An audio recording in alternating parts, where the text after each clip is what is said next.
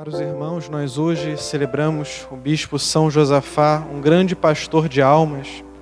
Tal era sua fama, tal era seu apostolado, que ele era conhecido como o raptor de almas. Conseguia raptar as almas para Cristo, trazê-las para a igreja. Ele era filho de pais ortodoxos. É uma igreja separada da igreja católica há muitos anos atrás.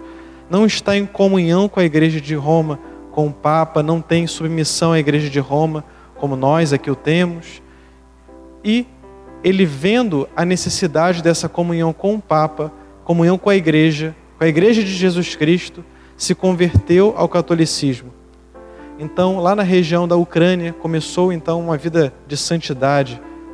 E lá, ainda muito jovem, foi ordenado sacerdote e muito jovem já foi eleito bispo de uma igreja e lá fez um grande e excelente apostolado. Nessa mesma igreja, ele foi perseguido, até que um dia conseguiram de fato matá-lo. Ele é um grande bispo, um grande pastor. Ontem também celebrávamos São Martinhos de Tours, um grande bispo, um grande pastor.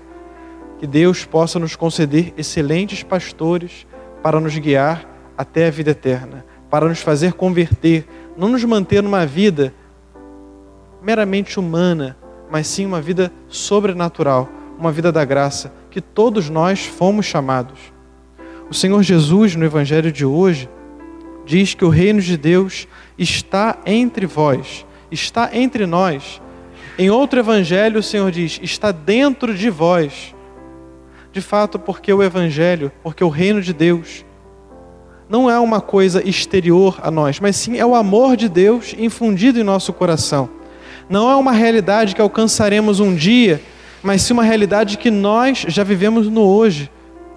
Então devemos buscar esse amor entre vós, porque entre os cristãos deve reinar e imperar o amor. Filhinhos, amai-vos uns aos outros. Diz muito, disse muito e insistiu muito São João. Nós também devemos conservar esse amor dentro de nós. Facilmente, nós vivemos uma vida muito exterior uma vida que está apegada àquilo que vê, àquilo que ouve, àquilo que cheira, àquilo que toca. Mas o que a igreja nos aconselha, a partir do que o nosso, que o nosso Senhor pediu, é cultivar a vida interior, a vida da graça. A nossa alma precisa desse amor, precisa desse espaço para que Deus possa ali habitar.